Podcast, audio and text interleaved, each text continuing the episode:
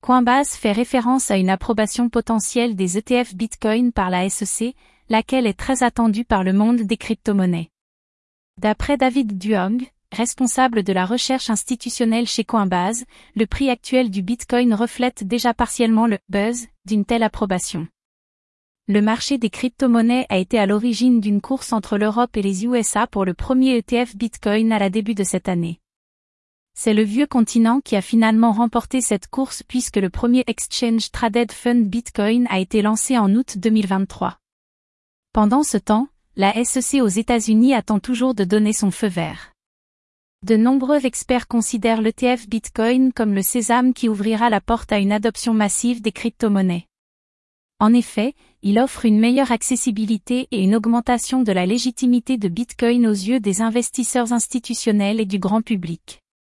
Cependant, David Duom pense que l'effet d'une telle approbation serait déjà partiellement intégré dans le prix actuel du Bitcoin. Les investisseurs ont en effet intégré cette éventualité dans leur stratégie, ce qui expliquerait la récente sort-performance du Bitcoin par rapport à d'autres crypto-monnaies. Il faut aussi noter que le GLD, le premier ETF basé sur l'or aux États-Unis, a connu un immense succès après son lancement en 2004, avec plus de 50 milliards de dollars d'actifs aujourd'hui.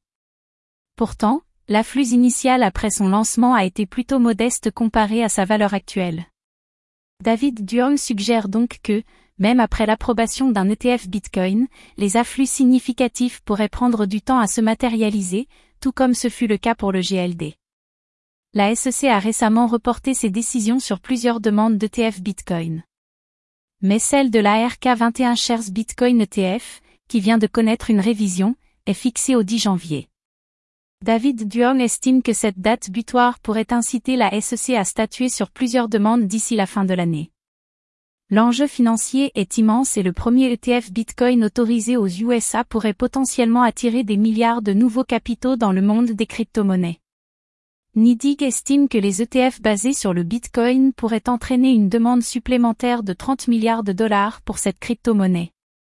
Alors que l'on attend avec impatience que la SEC prenne enfin une décision, il est essentiel de garder à l'esprit que l'impact d'une telle approbation pourrait être progressif. Les investisseurs devraient donc se préparer à une évolution plus mesurée du marché plutôt qu'à une explosion soudaine des prix.